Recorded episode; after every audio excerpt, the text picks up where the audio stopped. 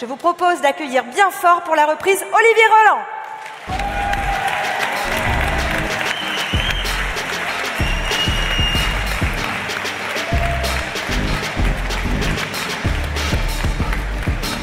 Ah, il est là. Hello, hello. Alors, oui, la télécommande par contre. Salut Est-ce que vous avez la pêche? Oh my god Ok. Euh, qui ici euh, me connaît? Ah ouais, ok. Qui ici me connaît pas? D'accord. oui. Bon, je- donc je vais me présenter quand même rapidement pour, pour ceux qui ne me connaissent pas. Donc aujourd'hui, je vais partager avec vous. Ok, donc c'est normal qu'on ne voit pas le, le truc en entier. Ok. Donc aujourd'hui, je vais partager avec vous comment vous pouvez être libre de faire ce que vous voulez six mois par an, tout en inspirant des centaines de milliers de personnes tous les mois et en gagnant confortablement votre vie. Qui c'est que ça intéresse? Alright, ok, super.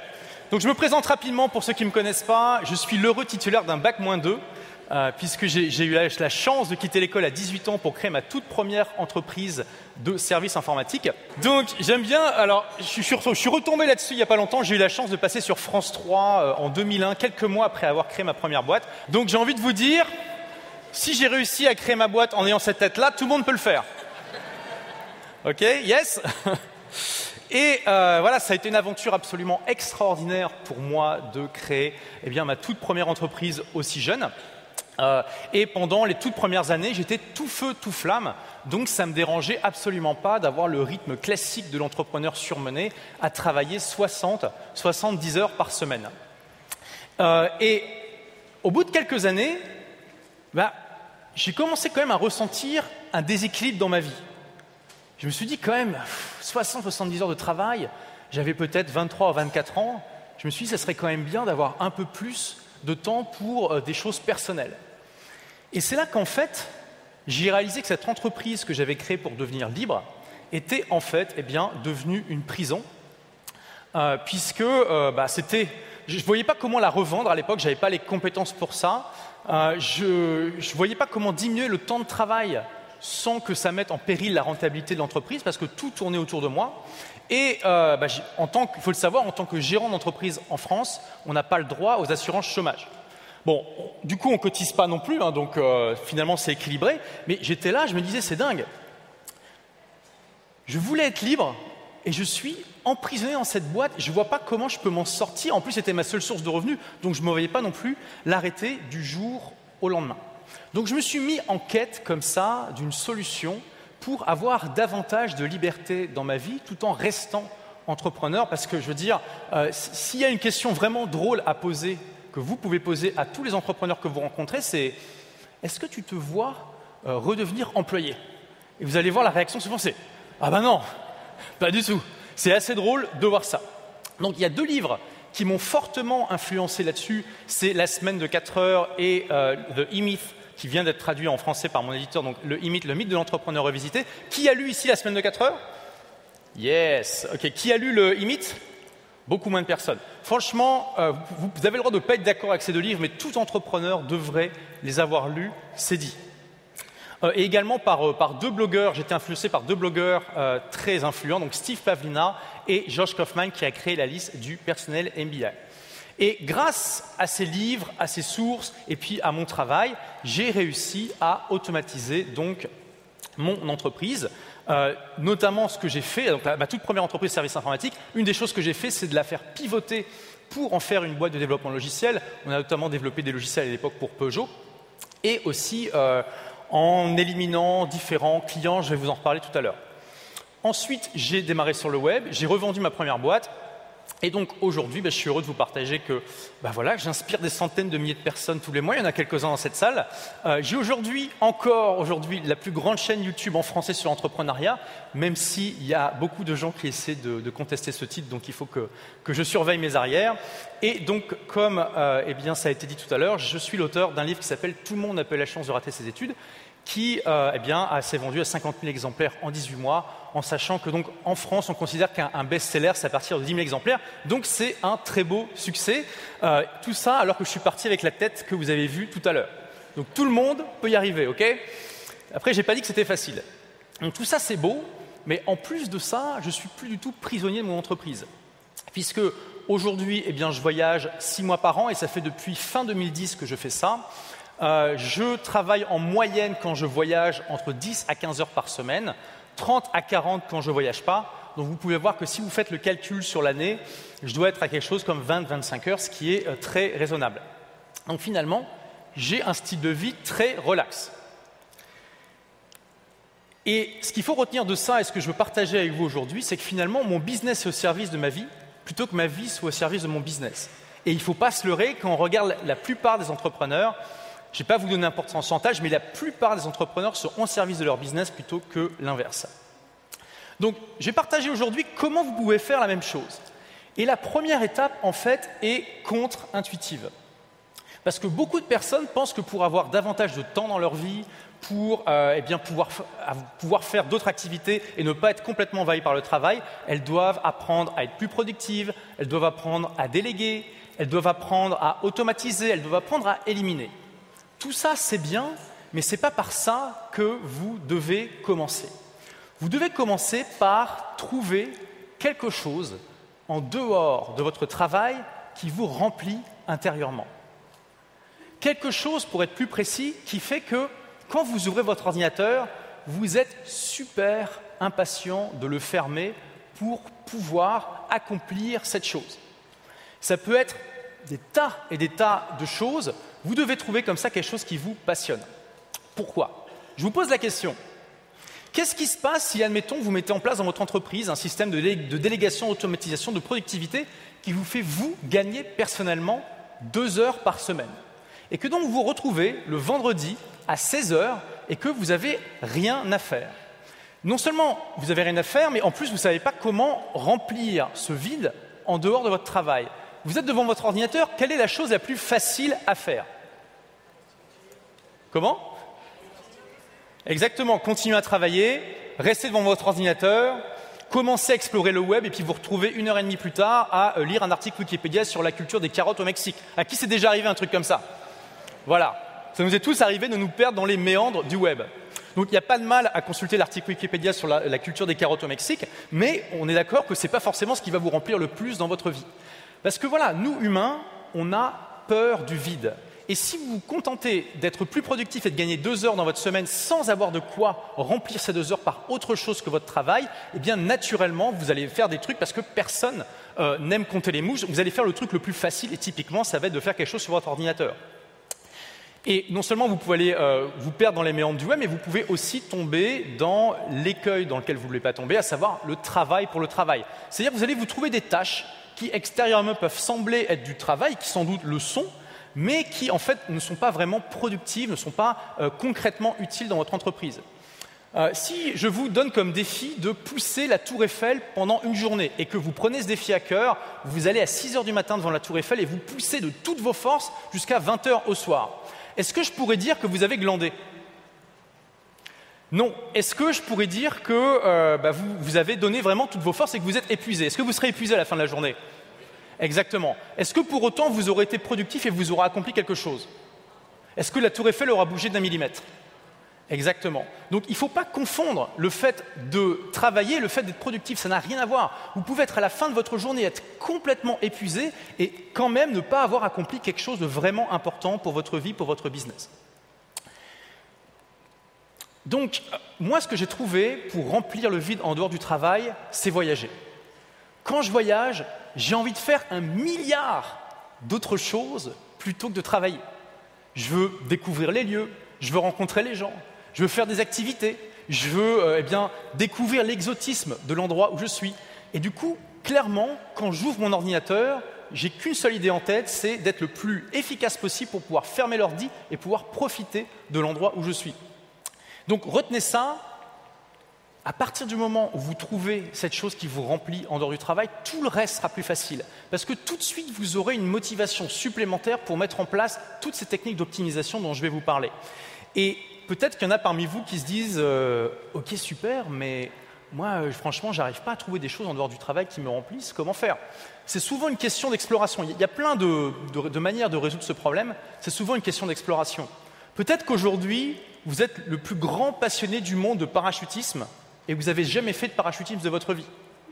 Peut-être que vous êtes le plus grand passionné du monde euh, de surf et vous n'avez jamais fait de surf de votre vie, etc. etc. Donc il faut, il faut explorer. Une fois que vous avez trouvé cette chose qui vous remplit, il y a des tas de choses à mettre en place dans votre business pour qu'il soit au service de votre vie. Et notamment en tant qu'infopreneur, une des clés, c'est de créer ce que j'appelle du contenu sans date d'expiration. Qui ici est, infopreneur ou veut le, devenir dans un avenir plus ou moins proche? Ok. Euh, donc c'est super important. Qu'est-ce que je veux dire par là? Qu'est-ce que c'est que du contenu sans date d'expiration?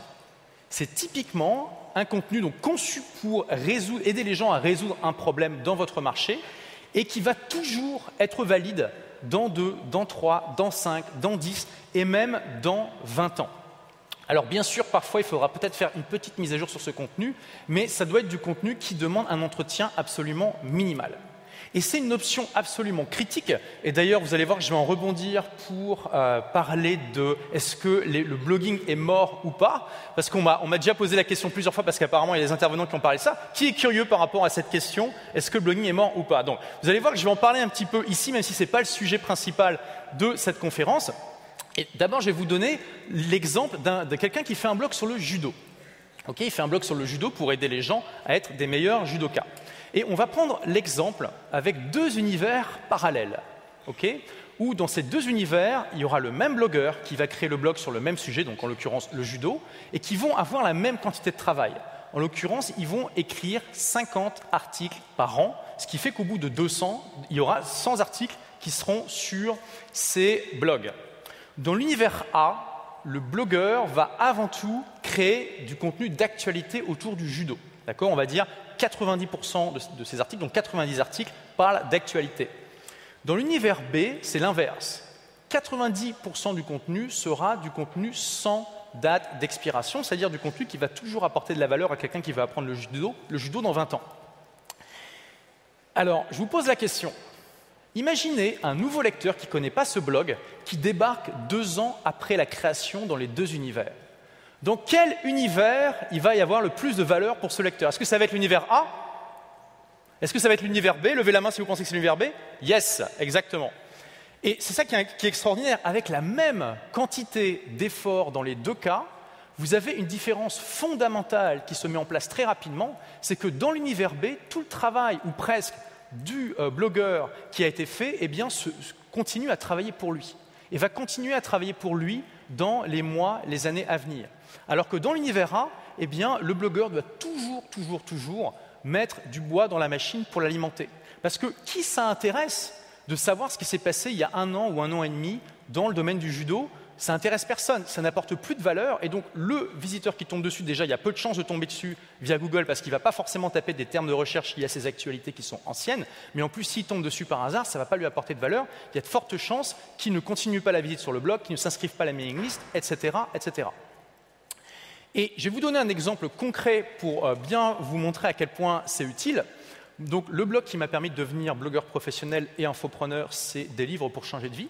Et il s'est passé quelque chose il y a quelque temps. Il y a eu un énorme pic de trafic euh, qui est arrivé. Et quand j'ai vu ça, je suis allé plonger dans Google Analytics pour comprendre d'où ça venait. Et euh, ben, je me suis rendu compte, en fait, qu'il y a le journal Les Échos qui avait partagé un lien vers un de mes articles sur, euh, bah, dans un de leurs articles. Qui connaît ici Les Échos? Voilà, c'est un magazine quand même assez connu dans le monde économique. Et donc, quand je suis allé voir l'article, il y a vraiment quelque chose qui m'a frappé, c'est qu'en fait, l'article qui avait plu aux journalistes et qu'il avait partagé sur les échos, eh bien c'était un article que j'avais écrit cinq ans auparavant. Cinq ans auparavant. Je vais vous dire quelque chose, je me rappelais même plus l'avoir écrit. J'étais là, ah, je me suis dit, ah mais c'est dingue, j'ai écrit un truc là-dessus. Donc été cliqué, je l'ai lu, je me suis dit, ah ouais, c'était pas mal. C'était pas mal. Donc voilà le pouvoir du contenu sans date d'expiration. Ce journaliste, il est tombé sur cet article cinq ans après que je l'ai écrit, alors que je l'avais complètement oublié. Il l'a trouvé pertinent, il l'a partagé sur son journal. Et ça, c'est un exemple visible. Il y a des tas d'autres exemples de gens qui tombent dessus, qui vont le partager dans les médias sociaux, qui vont s'abonner à la liste, etc. etc. Donc, euh, retenez ça, le contenu euh, sans date d'expiration, il vous amène en permanence des visiteurs, des prospects et des clients. Des livres pour changer de vie, je l'ai créé en octobre 2018. Donc là, je viens de fêter le, dixième anniversaire. Il y, a des, articles que j'ai publiés il y a dix ans qui encore aujourd'hui tous les jours, me ramène des visiteurs, des prospects et des clients. Donc c'est déjà un premier élément de réponse dans la question est-ce que euh, le blogging est mort? À partir du moment où vous faites les choses intelligemment et que vous faites du contenu comme ça, absolument pas, parce que c'est justement une machine à vous ramener des prospects qualifiés et des leads qui demandent beaucoup moins d'entretien que toutes les autres sources de trafic. Ce qui ne veut pas dire, bien sûr, qu'il ne faut pas utiliser les autres sources de trafic, bien évidemment.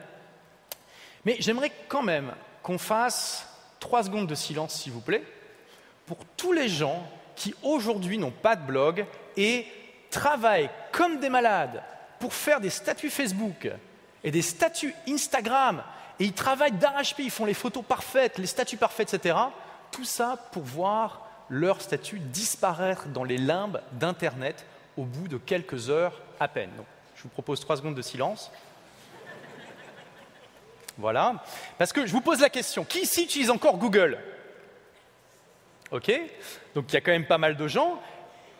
Quand est-ce que c'est la dernière fois que vous avez fait une recherche sur Google et que vous êtes tombé sur un statut Instagram ou un statut Facebook? Est-ce que ça arrive souvent? Absolument pas. Il faut vraiment chercher en mettant statut Facebook, Twitter. Il faut, y aller à fond. Parce que Google, ça ne l'intéresse pas, les statuts Instagram et Facebook. Ce n'est pas du contenu pour lui qui, justement, dure dans le temps. À qui c'est déjà arrivé de tomber sur un article de blog en tapant une recherche dans Google? Voilà. Donc dites-vous ça. Quand quelqu'un vous dit le blogging est mort, il est en train de vous dire Google est mort. Est-ce que Google est mort? Absolument pas.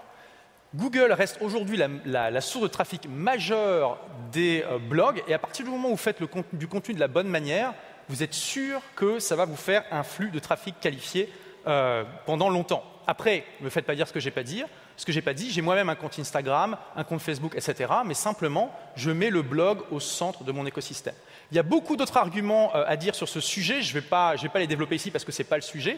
Si vous voulez en savoir plus, j'ai fait une interview de, plus de 15 minutes. C'est Aurélien Amaker qui m'a interviewé sur le sujet, euh, sur est-ce que le blogging est mort ou pas. Vous pourrez aller voir sur YouTube, vous tapez juste Aurélien Olivier Blog et vous tombez dessus directement. Et puis je serai ravi aussi de répondre à vos questions après si vous en avez. Donc, première étape, enfin plutôt la deuxième après vous avez trouvé cette passion en dehors de votre travail, publier du contenu sans date d'expiration parce que tout de suite, ça vous demande beaucoup moins de travail euh, tous les jours dans votre entreprise, que ce soit par vous ou votre équipe. Ensuite, on va parler un petit peu du management et de l'organisation.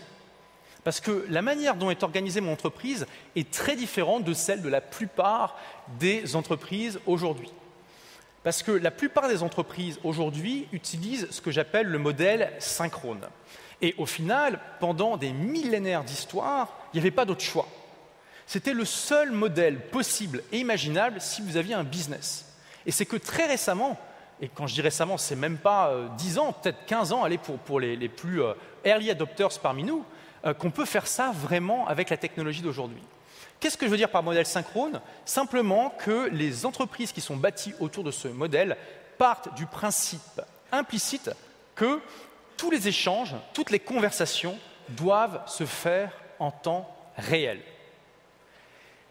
Et comme je vous dis, c'était la seule manière possible de faire jusqu'à très récemment. Donc ça implique des tas de choses. Ça implique qu'on va privilégier les appels téléphoniques, qu'on va privilégier les réunions, qu'on va privilégier les outils de discussion en direct et qu'on va aussi se dire c'est important que tous les gens soient dans un bureau au même endroit. Parce que forcément, si tous les échanges se font par conversation en temps réel, c'est quand même important que tout le monde puisse être là au même endroit au même moment.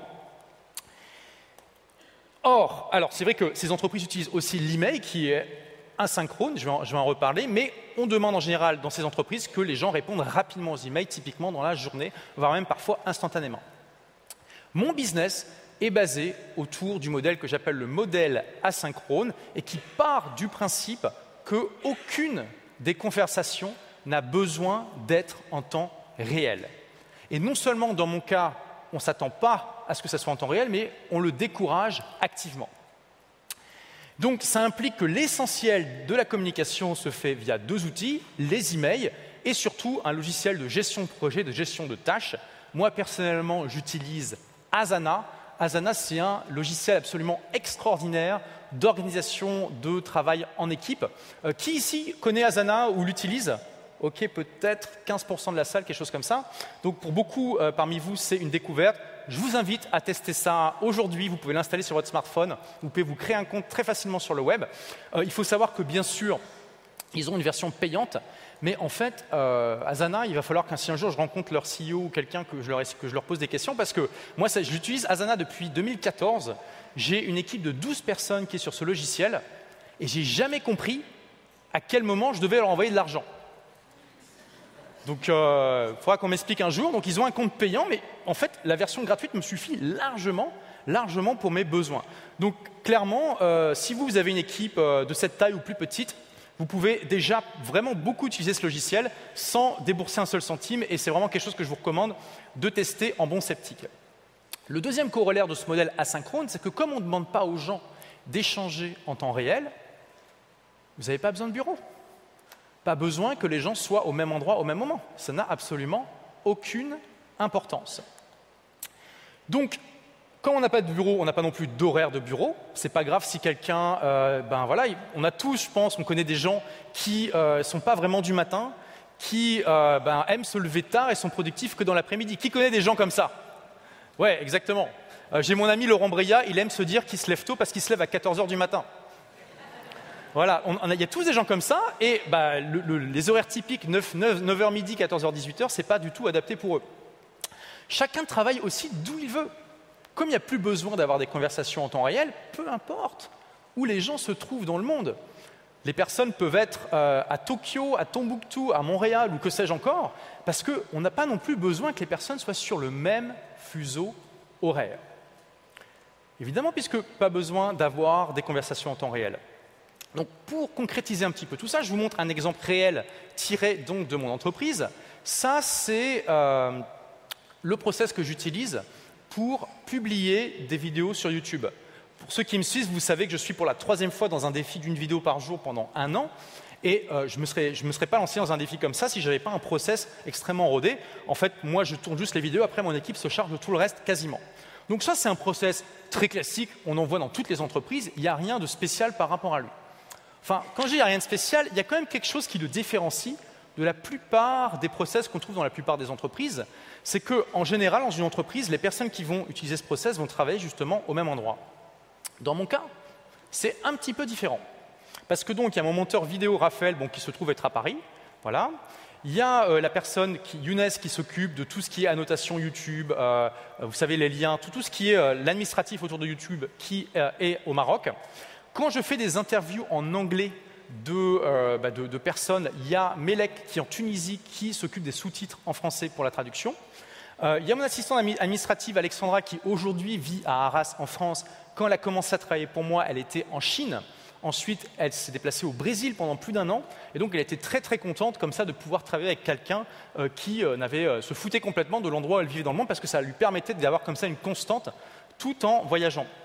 Il y a mon assistante Ironman, ma super assistante exécutive Elisabeth qui vit à Londres.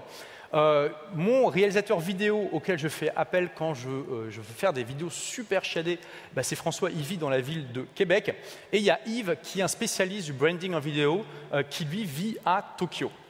Et aussi j'ai une société qui fait la transcription de mes vidéos, la transcription texte, qui se trouve à Madagascar. Vous voyez, ça c'est juste un exemple pour un process de où se trouve mon équipe. Et bien sûr, ça c'est quand ils ne sont pas en train de voyager. Et voyez un petit peu, au-delà du fait que vous donnez à votre équipe potentiellement cette liberté d'aller vivre où, vous voulez, c'est aussi un énorme avantage pour vous. Parce que jusqu'à très récemment, quand vous aviez un business, vous n'aviez pas le choix. Pour trouver des gens dans votre équipe, il fallait chercher autour de chez vous. Vous cherchez dans maximum dans un rayon de quelques dizaines de kilomètres, pas plus.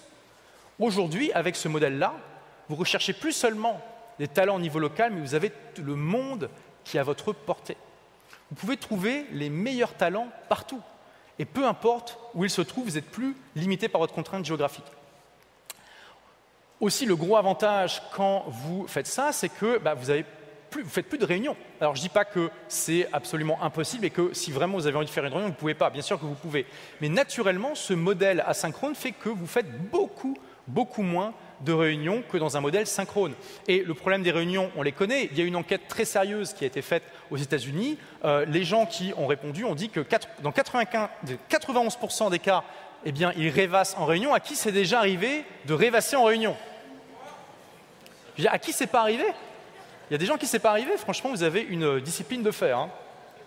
Euh, 45% se sentent accablés par le nombre de réunions, complètement accablés, ils en ont trop. C'est la réunionite, c'est un gros problème dans les entreprises.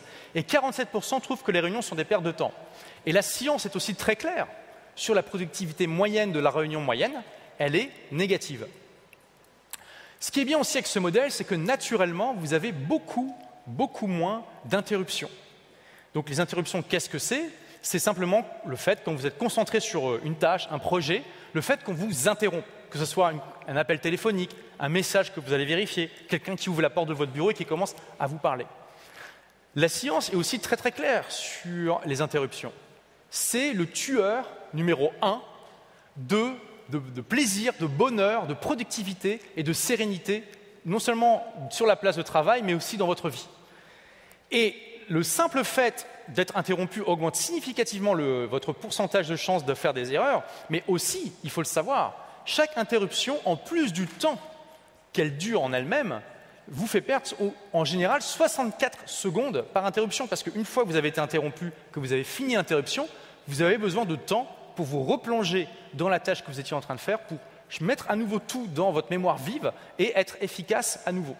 Donc on peut faire un calcul très simple. Hein. Si vous avez, prévu de vous concentrer pendant une heure sur un projet, que vous recevez trois appels téléphoniques de deux minutes, cinq SMS, trois messages Skype, je veux dire, on n'est pas dans des scénarios euh, catastrophiques, c'est quelque chose d'assez typique. Hein. Euh, déjà, ça vous fait perdre 23 minutes avec les interruptions et le temps nécessaire pour, euh, pour, pour vous replonger dans votre projet. Ça veut dire que sur cette heure de travail, vous avez avant l'impression après une heure, parce que c'est facile d'oublier toutes ces interruptions, de ne pas les remarquer. Après cette heure, en fait, vous aurez été réellement productif que 37 minutes sur euh, votre euh, projet. Et ça, bien sûr, c'est un scénario finalement assez banal euh, qui, qui parfois peut être bien, bien pire en fonction de votre situation. Donc ce qu'il faut retenir de tout ça, c'est que mon business, il est conçu pour donner un maximum d'autonomie à ses membres. Donc, il ne peut pas y avoir d'urgence dans mon entreprise. Du coup, je vais accélérer un peu. Hein, désolé. Euh, il n'y a personne dans mon équipe qui n'a mon numéro de téléphone parce qu'on n'a pas besoin de m'appeler, en fait. Personne n'a besoin de m'interrompre dans ce que je fais. Déjà, je suis toujours en train de voyager. Je peux être dans un fuseau horaire qui, est complètement incompatible. Euh, et voilà. Donc, tout est conçu dans mon entreprise pour que les gens soient un maximum autonomes et puissent se débrouiller sans moi donc il y a des procédures écrites, des procédures en vidéo. Il y a quand même une exception, c'est mon assistant Iron Man. Je l'appelle Iron Man par rapport au film, hein, bien sûr. Euh, et si vous avez vu le film, vous savez de quoi je parle. L'assistante de Iron Man dans les films, elle sait tout faire. Elle sait où sont les chaussettes de Iron Man et elle peut gérer son empire. Voyez Donc j'ai quelqu'un comme ça qui s'occupe de tout. Elle a mon numéro, mais elle m'appelle jamais parce qu'elle sait comment je fonctionne. Donc, euh, justement, j'aimerais vous lancer un challenge parce que ça, ça peut vous paraître peut-être un peu éloigné, surtout si vous êtes en train de démarrer, vous dites OK, génial, mais au début, c'est clair que quand vous démarrez, vous démarrez, votre boîte, vous mettez le couteau entre les dents, la synchronicité, c'est peut-être pas pour tout de suite, et de toute façon, voilà, vous chopez un maximum de clients et c'est comme ça. Mais j'aimerais quand même vous lancer un challenge pour vous initier un petit peu à cette manière de penser. Euh, qui ici a ses, laisse ses notifications sur son téléphone? Levez la main. OK, waouh, d'accord. Donc, le challenge que j'aimerais vous lancer, c'est tout simplement, parce que vous avez vu, hein, je vous ai montré la science sur le fait d'être interrompu, simplement pendant sept jours, vous allez reprendre le contrôle de votre téléphone, vous allez en faire un outil, non plus votre maître. C'est-à-dire que vous n'allez pas laisser votre téléphone vous interrompre quand vous êtes en train de faire quelque chose. C'est vous qui allez avoir la démarche d'aller chercher sur votre téléphone les choses dont vous avez besoin quand vous en avez besoin. Donc ce que je vous propose, c'est pendant sept jours, vous supprimez toutes les notifications de votre téléphone. Qui est d'accord pour ce challenge Ok, vous pouvez le faire maintenant si vous voulez. Euh, et donc c'est facile hein, sur iOS ou sur Android de désactiver toutes les notifications de vos, de vos euh, appareils, enfin de vos, de de vos, apps. Et euh, le but de ça, c'est que quand vous êtes en train de vous concentrer sur quelque chose ou de parler avec quelqu'un, il n'y a personne, enfin, il n'y a, aucun outil qui devrait avoir le pouvoir comme ça de vous faire sortir de ce que vous êtes en train de faire. Et j'ai un challenge encore plus audacieux pour les plus courageux parmi vous. Qui ici a ses emails sur son téléphone? Wow, ok, on va faire plus simple. Qui n'a pas ses emails sur son téléphone? Quatre personnes. Non, peut-être 5%. Allez, ok. Euh, là, je n'ai pas mon téléphone sur moi, mais si vous venez me voir après à la pause, je serai ravi de vous montrer. Quand on tape email dans le système de recherche de mon téléphone, il n'y a rien, parce que j'ai effacé l'application. en fait, je n'ai jamais mis mes emails sur mon smartphone. Pourquoi? Parce que c'est juste le pire appareil jamais inventé dans toute l'histoire de l'humanité pour répondre à ces emails. C'est super petit, on voit rien, c'est pas pratique pour taper, etc. Alors peut-être que votre cas est différent, mais en général, quand je vais voir des entrepreneurs qui justement utilisent leur email sur leur téléphone et je leur demande comment tu utilises ça concrètement? Eh bien, euh, ils me disent en général ah, bah écoute, moi c'est super important parce que en fait, je regarde mes emails comme ça, je sais que je dois y répondre. Et je dis, mais d'accord, mais tu, veux dire que tu réponds tout de suite? Et là, en général, ils me disent, non, non, non, je sais que je dois y répondre quand je retourne au bureau ou quand je suis devant mon ordinateur, etc. Alors, je ne sais pas si c'est votre cas, mais dans tous les cas, si vous avez ce mode de fonctionnement, c'est hautement, hautement inefficace. Donc, pour les plus courageux parmi vous, je vous propose de supprimer pendant 7 jours votre application email de votre téléphone et de voir si vous survivez. Qui est d'accord pour faire ce challenge? Yes Super Je vois des gens qui lèvent la main de leurs voisins. Voilà, testez Testez pendant 7 jours. Moi, ce que je vous propose, c'est une vraie expérience scientifique vous voyez, si au bout de sept jours, vous êtes en train de ramper par terre, que vous êtes en train de mourir et que vous voyez que vous ne pouvez pas survivre sans, vous les remettez. Si vous voyez que finalement tout va bien, que la vie est belle et que même peut-être vous avez plus de sérénité, eh bien, euh, vous, pouvez, euh, bah, vous pouvez continuer tout simplement. Alors, ce modèle, pas, on n'est pas non plus dans, le monde de bisounours cette Disneyland. Ce modèle n'est pas parfait, il a aussi des inconvénients. Donc, euh, j'en parle rapidement. Il n'est pas pour tout le monde, d'accord? Il n'est pas pour tout le monde. Il n'est pas pour les gens qui ont besoin d'un cadre pour se structurer. Il y a des personnes à qui vous allez dire tu travailles quand tu veux, il n'y a pas d'horaire de bureau, tout ce qui m'importe, c'est que tu finisses les tâches en temps et en heure. Elles vont être complètement perdues. Complètement perdues et elles vont pas réussir à accomplir quoi que ce soit. Donc clairement, ce modèle n'est pas fait pour ces gens-là. Et ensuite, ce n'est pas fait pour les gens qui ont besoin de la socialisation automatique apportée par euh, l'entreprise il y a des personnes qui ont du mal à socialiser en dehors du travail et pour qui le fait de travailler derrière un écran sans avoir de collègues, elles vont avoir une vie misérable. Donc ce n'est pas pour ces gens-là, mais j'ai envie de dire, vous avez aussi les avantages des inconvénients parce que euh, ben, vous allez justement attirer des profils qui vont adorer ce modèle-là. Des gens qui sont autonomes, qui sont capables de se débrouiller sans l'entreprise, qui vont adorer ne pas avoir de patron dans leur dos en permanence pour leur dire quoi faire, qui vont juste aimer finalement le fait que vous leur donnez des responsabilités et que vous leur dites tant que tu fais les choses en temps et en heure, tu te débrouilles. Et vous allez du coup attirer des gens qui vont être naturellement autonomes et presque des intrapreneurs, voire même des entrepreneurs. Quand je vous dis que j'ai une équipe de 12 personnes, je n'ai pas d'employés, hein. c'est tous des freelances. Et je vous disais tout à l'heure que ce modèle vous permet d'attirer des talents du monde entier, mais imaginez l'avantage concurrentiel énorme que vous avez pour attirer les talents avec un modèle comme ça par rapport à votre concurrent qui, lui, est resté dans le modèle 1-0 classique. Quand, entre deux jobs au même salaire, vous dites il n'y a pas d'horaire de bureau, tu peux voyager partout et euh, tu t'organises comme tu veux, versus non, non, c'est 9h, 18h et il faut que tu viennes tu as 5 semaines de congé par an. D'après vous, quel est le modèle le plus sexy? Ben oui, le premier peut-être même que vous pouvez vous permettre de proposer un salaire ou un tarif un peu moins cher parce que vous, vous permettez cette flexibilité. Et ça vous permet aussi de fidéliser votre équipe à un niveau que peu de gens dans le business euh, classique, modèle classique peuvent faire. Donc retenez ça au final. Aujourd'hui, il y a plein de gens qui vont encore au travail davantage par tradition que par réflexion. Parce que clairement, à partir du moment où vous êtes en train de travailler sur votre ordinateur ou quelqu'un travaille sur un ordinateur, il n'a plus besoin d'être quelque part en particulier. Tout ce qui peut être fait sur un ordinateur peut être fait de n'importe où où il y a une connexion Internet, qui représente beaucoup, beaucoup d'endroits. Et donc, pour vous rendre aussi la chose plus accessible, euh, je ne vous dis pas que vous devez transformer votre boîte en, mode, en modèle asynchrone comme ça du jour au lendemain. Vous pouvez peut-être commencer simplement par dire à quelques-uns des membres de votre équipe, tu sais, j'ai réfléchi et je pense mettre en place une journée de télétravail par semaine, où tu pourras travailler à la maison, par exemple, le vendredi, pour que ce soit plus flexible pour toi. Est-ce que ça t'intéresse? Rien que ça, ça vous permet de tester le modèle et de voir eh bien, si les gens dans votre équipe euh, sont réceptifs à ça, tout simplement. Donc posez-vous la question, quelles sont les tâches et les postes qui pourraient être faits au moins à distance dans votre, euh, dans votre équipe? Du coup, je continue ou pas alors? Ouais? My God. Bon, je vais passer rapidement sur Pareto. Qui ici ne connaît pas Pareto?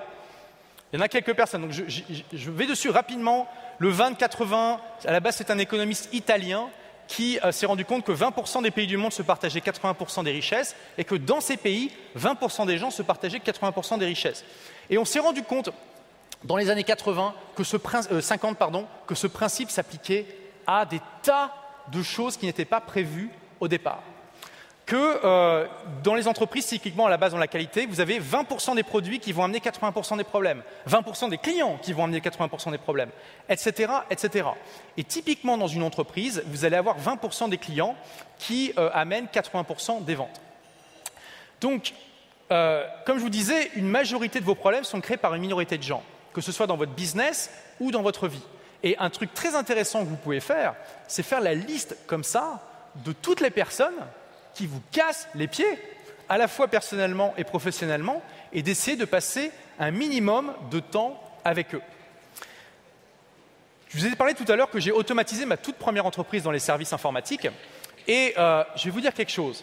Quand j'ai découvert le principe de Pareto, j'ai fait immédiatement l'analyse, donc je me suis rendu compte que 17% de mes clients faisaient 80% de chiffre d'affaires, mais je me suis fait cette analyse jouissive. Je me suis dit, quels sont les 20% de clients qui amènent 80% de problèmes? Et je me suis rendu compte que, de manière étrange, ces, 20%-là qui étaient les plus casse-pieds ne faisaient pas partie des 20% qui amenaient le plus de ventes. Alors qu'est-ce que j'ai fait? Eh bien, je les ai virés, tout simplement. Et je peux vous dire que dans la vie d'un entrepreneur, il y a rarement des choses plus jouissives que de euh, euh, virer les clients casse-pieds. Donc c'est quelque chose que vous pouvez faire, et du jour au lendemain, mon entreprise a, bah, a été transformée en fait. J'ai passé beaucoup moins de temps, j'étais beaucoup plus heureux, beaucoup plus serein. Donc posez-vous la question, quels sont les clients comme ça qui sont les plus casse-pieds, qui ne rapportent pas d'argent, et puis virez-les tout simplement, il n'y a rien qui vous oblige de travailler avec eux. Et le corollaire, donc une majorité de votre bonheur est créée par une minorité des gens que vous fréquentez. Euh, donc pareil, vous pouvez faire la liste et, euh, euh, et donc essayer de fréquenter davantage ces gens plutôt que les personnes que vous n'aimez pas. Donc il y a cette citation de Ben Jonson que j'adore. Beaucoup pourraient aller au paradis avec la moitié du travail qu'ils font en enfer. Il y a des tas de, business models comme ça qui sont intrinsèquement bons, mais c'est ça. Comme les, entrepreneurs qui sont dedans, ils n'ont rien pour les remplir en dehors du travail, donc ils comblent le vide en, bossant davantage. Ils n'ont pas d'entreprise asynchrone. Ils ont des urgences qui sont finalement pas si nécessaires que ça. Et euh, ils n'utilisent pas le principe de Pareto pour faire les analyses dont je vous ai parlé. Ils travaillent plus ce qu'il faudrait pour finalement arriver à un résultat qui n'est pas si différent. Donc une chose que vous pouvez faire, c'est vraiment très simple mais elle est très facile à procrastiner pour vraiment mettre ça en pratique. Et je vous le dis en connaissance de cause, parce que pendant des années, je l'ai procrastiné. Donc ne faites pas comme moi, s'il vous plaît. Vous savez en fait que euh, bah, vous avez 20% des tâches qui vous amènent 80% de résultats. Donc pendant une semaine, et c'est un nouveau challenge que je vous lance, toutes les demi-heures, toutes les demi-heures, toutes les demi-heures, vous posez la question, et, vous, et là je vous autorise à mettre une notification dans votre smartphone pour vous rappeler ça. Toutes les demi-heures, vous posez la question pourquoi je fais ça? Est-ce que c'est vraiment nécessaire? Et c'est une question qui va vraiment vous ouvrir les yeux sur des tas de choses que vous faites aujourd'hui, peut-être par tradition, par habitude, qui peut-être il y a quelques années étaient utiles, mais qui, avec bah, le temps, finalement, ne l'est plus tant que ça. Et à chaque fois que vous posez la question, vous pouvez vous demander Ok, c'est nécessaire que je le fasse dans ma boîte, mais est-ce que c'est nécessaire que je le fasse moi-même? Est-ce que je peux l'éliminer? Je, suis désolée. Et donc, simplement vous poser cette question quoi éliminer, quoi déléguer, quoi automatiser, et qu'est-ce que je peux moi-même arrêter de faire? Merci beaucoup. Alors comme vous le voyez, là, je viens de quitter la salle parce que comme vous l'avez vu dans la vidéo, pour la première fois de ma vie, j'ai été interrompu en plein milieu de ma présentation. Mais grâce à la magie du montage vidéo, eh ben, je suis heureux de partager avec vous en exclusivité pour tous les gens qui étaient la ratresse, qui ont été frustrés de ne pas avoir vu ma, présentation en entier. Voici la fin puisque j'avais donné cette présentation également à Marrakech la semaine d'avant. Donc voici eh bien, la fin de la présentation tournée à Marrakech. C'est tellement facile de se mettre dans des habitudes qui peut-être à un moment ont été utiles, mais qui au bout de, plusieurs mois, plusieurs années ne, servent plus à rien, ou n'aiment plus à grand-chose. Vous pouvez même vous poser la question qui va au-delà, c'est, ok, je fais ça pour ça, mais est-ce que je dois encore le faire moi-même? Tout simplement. Et ensuite, vous prenez, vous avez grosso modo euh, quatre décisions. Oui, ok, ça apporte de la valeur, je continue. Non, finalement, ça ne sert à rien, j'arrête. Ou alors, je délègue, ou j'automatise. Peut-être que vous faites des choses aujourd'hui que vous avez commencé il y a 10 ans, mais qu'aujourd'hui, il y a des logiciels qui sont capables de le faire à votre place ou en grande partie, etc. etc. Euh, voilà, donc ça c'est ce que je viens de dire. Et ensuite, hop, voilà. Alors, donc, pour, euh, je vais vous donner un exemple concret pour vous montrer comment moi j'applique ça dans ma vie, avec donc euh, l'exemple de l'écriture de mon livre. Tout le monde n'a pas eu la chance de rater ses études. Il faut savoir que quand j'ai démarré mon livre, je me suis donné comme objectif d'écrire 1000 mots par jour. Or, le livre fait. euh, j'ai mis 4 ans à l'écrire et le livre fait euh, 230 000 mots. Donc, vous pouvez faire un calcul rapide et voir que j'ai complètement échoué dans mon objectif d'écrire 1000 mots par jour. Parce que voilà, euh, sinon je l'aurais écrit en 230 jours hein, et pas 4 ans. Donc clairement, j'ai pas, j'ai- peut-être été trop ambitieux, mais il y a quand même un moment dans ces 4 ans où j'ai réussi de manière constante à atteindre cet objectif et à faire 1000 mots par jour et aussi à être extrêmement productif dans mon business et en même temps à m'éclater comme jamais. Donc, je vais vous montrer ça. Donc, c'était à El Nido, qui est une, petite, un petit, même un village. hein, c'est un gros village de, l'île de Palawan aux Philippines. Et voilà, toutes les photos que je vais vous montrer, c'est moi qui les ai prises. C'est un paradis sur terre. Vous imaginez plage de sable blanc, cocotiers eau transparente, quand vous nagez des poissons partout, etc., etc. Le rêve. Quand j'étais à El Nido, j'avais une routine, des habitudes extrêmement précises. Je me levais tous les jours sans réveil aux alentours de 9h30, 10h. Je me réveillais quand j'avais envie. J'allais ensuite eh euh, manger mon petit déjeuner dans le restaurant en face de la mer. Et juste après, sans que je puisse avoir aucune excuse, hein, no matter what, comme disent nos amis anglo-saxons, j'écrivais mes 1000 mots par jour. Peu importe dans quel état j'étais, si euh, il y avait du soleil ou pas, ce que mes amis me voulaient faire, etc. J'écrivais mes 1000 mots. Point barre. C'était la toute première chose que je faisais dans la journée après avoir mangé mon petit déj. Et ensuite, je travaillais environ 30 à 60 minutes sur mon business en mode ultra focus 24-20. Et ensuite, bah, je prenais mon déjeuner et puis je pouvais apprécier le reste de ma journée. Donc voilà, je profitais euh, de la plage. hein, il y a ce genre de paysage là-bas. On a fait du camping, on des petites îles paradisiaques. Je donne un point bonus pour la personne qui arrive à, me trouver ici. Euh, là, j'en ai même profité pour fêter mon anniversaire. Là, on est en février, hein, donc vous imaginez un petit peu le climat, c'est très sympa. Euh, on a été faire des expéditions comme ça en bateau euh, dans les îles. J'en ai même profité pour passer mon niveau 2 de, de, paddy, de plongée.